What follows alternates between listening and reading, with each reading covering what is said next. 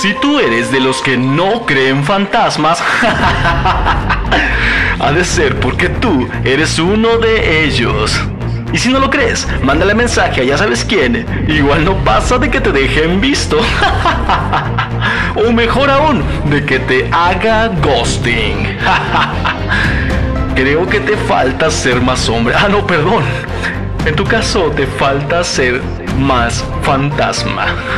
que comience la cacería.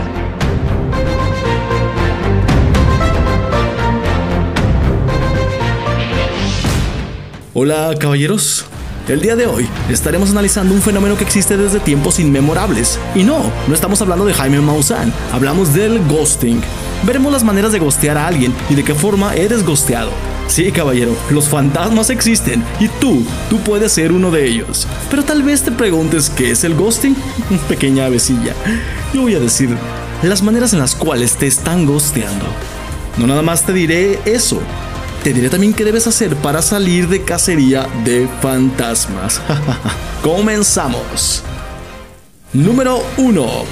¿Qué diablos es el ghosting? El ghosting es un término relativamente moderno, el cual proviene del sustantivo inglés ghost, que significa fantasma, y se relaciona directamente a la cualidad de desaparecer de forma espectral a las personas. Para la psicología, se define como una forma violenta y cruel de finalizar con una relación amorosa, donde una de las partes desaparece de la interacción sin explicaciones ni avisos. En general, el ghosting hace referencia a la acción de desaparecerse o desvanecerse de una relación o vínculo. En la actualidad, esto se ha vuelto una práctica recurrente en adolescentes y adultos, quienes a través de la tecnología han encontrado una salida cómoda y fácil de ciertas relaciones. Esto es totalmente benigno, jóvenes. Ghostien a más no poder. Número 2. ¿Por qué es malo el ghosting? El ghosting deja consecuencias de tipo emocional en la persona que ha sido ghosteada. Las consecuencias dependen del nivel del vínculo que se haya tenido con la persona que ha hecho el ghosting.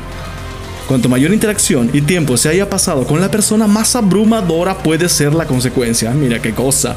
Para muchas personas que han compartido más de una salida con otras personas y que han sido ghosteadas, las sensaciones de haber sido utilizados o de ser personas totalmente desechables suelen ser las primeras en aparecer. Eso es lindo, caballeros. Debemos de tomar en cuenta que en muchas oportunidades este tipo de situaciones contribuyen a la disminución de la autoestima a través del reforzamiento de ideas preconcebidas que solemos denominar distorsiones cognitivas creando dificultades significativas para vincularse en el futuro con personas nuevas por temor a ser tratados de la misma manera. Esto es ah, muy agradable, muy agradable. ¿Por qué hacen ghosting?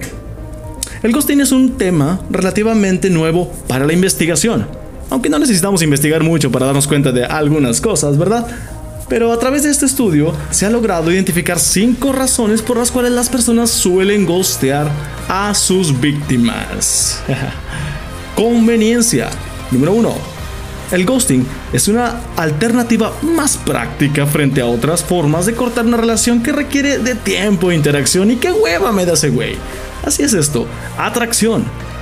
Cuando se ha presentado una pérdida de interés y la relación no es lo suficientemente significativa, se opta por ignorar a la persona y continuar con la búsqueda de otras potenciales parejas. Eh, me, ha pasado más de una vez. Interacciones, interacciones negativas. La persona que gustea en algunas oportunidades lo hace como respuesta a una serie de interacciones negativas, o sea que te está cayendo de la chingada el cabrón y poco constructivas donde se ha sentido frustrada o frustrado y molesta o molesto. Por eso es que a chingar a tu madre fantasmita, ¿no? Muy bien, siguiente, estado de la relación. El ghosting no se presenta únicamente en relaciones amorosas, sino que se presenta en todo tipo de relación afectiva, desde relaciones de pareja, relaciones amicales, relaciones familiares. Las personas suelen ponderar el tiempo invertido y el tipo de relación. Cuando menos significativa sea, más atractiva se hace la opción del ghosting. Recuerden caballeros que les platiqué en el podcast pasado de los modelos mentales. Estos modelos mentales sirven precisamente para determinar el comportamiento de una persona y qué es lo que piensa y qué es lo que pasa por su cabeza cada vez que tú le lanzas un mensaje.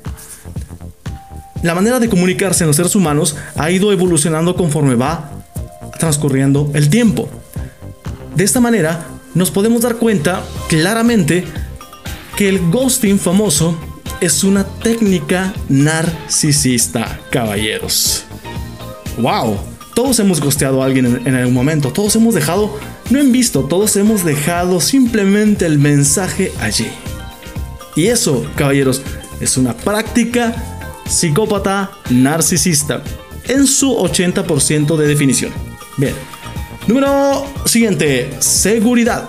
Cuando se presenta la idea de que la seguridad de la persona se encuentra en riesgo, muchas veces puede optar por gostear ya que les da una opción de salida, donde se sentirán protegidos y menos vulnerados que terminar el vínculo de manera directa. Debido a los avances tecnológicos y algunos estudios, estas razones encontradas y el desarrollo de diversos aplicativos de redes sociales que usan los adolescentes, que permiten una comunicación extremadamente rápida, pero a la vez facilitan drásticamente el bloqueo y acción de ignorar a otros al no mantener una interacción en persona.